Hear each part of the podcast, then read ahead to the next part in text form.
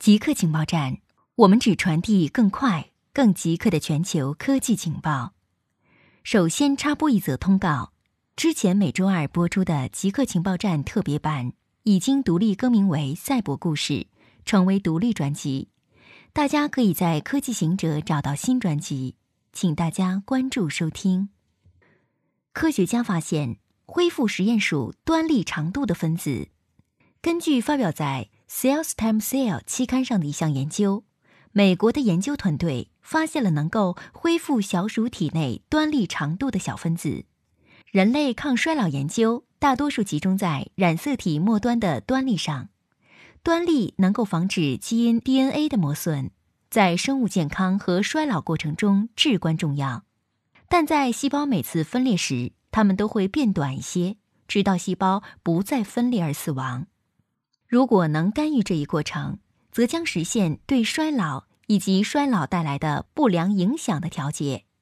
二零一五年，科学家发现了一种名为 PARN 的基因，其在端粒酶的作用中地位突出，因为这个基因在正常时会稳定端粒酶的一个重要成分 TERC，当其变异时，则会导致端粒酶的产生量变少。从而导致端粒过早的变短。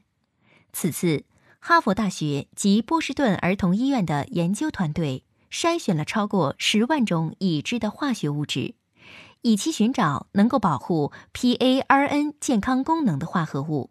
最终发现，通过抑制一种名为 PAPD5 的酶可以实现。该酶能有效影响 TERC，恢复端粒酶的正常平衡。中国智能手机销量第一季度下滑百分之二十二。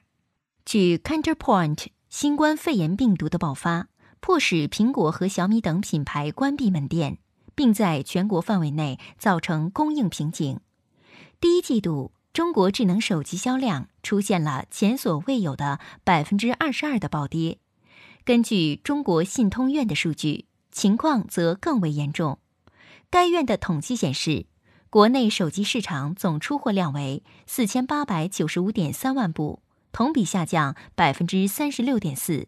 从 Counterpoint 的数据看，华为是二零二零年前三个月销量增长的唯一一家大型公司，手机销量增长了百分之六，达到两千八百七十万部，超过了第二名 vivo 和第三名 OPPO 的总和。根据 Counterpoint 数据。小米的销量暴跌百分之三十五，在前五名中表现最差。苹果的 iPhone 销量则下滑了约百分之一。该咨询公司的数字来自于对销售流通量的跟踪，更接近消费者实际购买的手机数量，而非生产或发货的手机数量。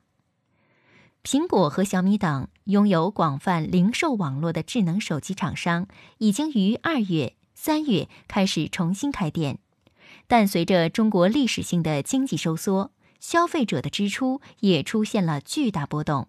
Counterpoint 指出，今年第一季度，大约一半的智能手机是通过京东、阿里巴巴等网上商城销售的。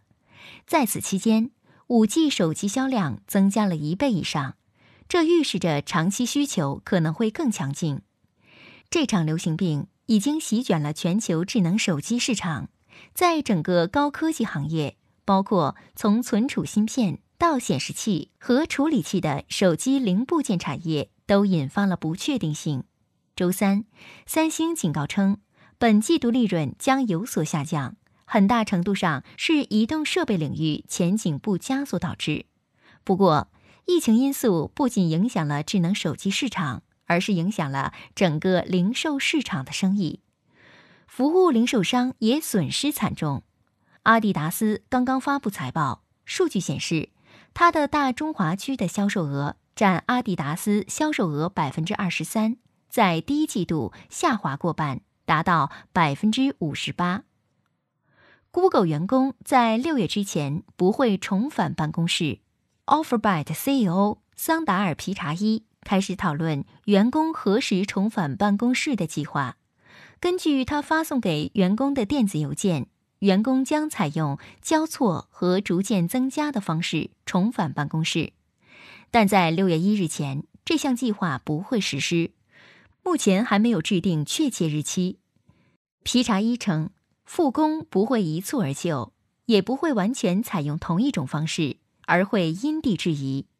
为防止新冠病毒快速扩散，Google 在三月份开始推行远程办公，建议员工都留在家中，除非必要，不要回到办公室。固定时间，固定地点，我们下次再见。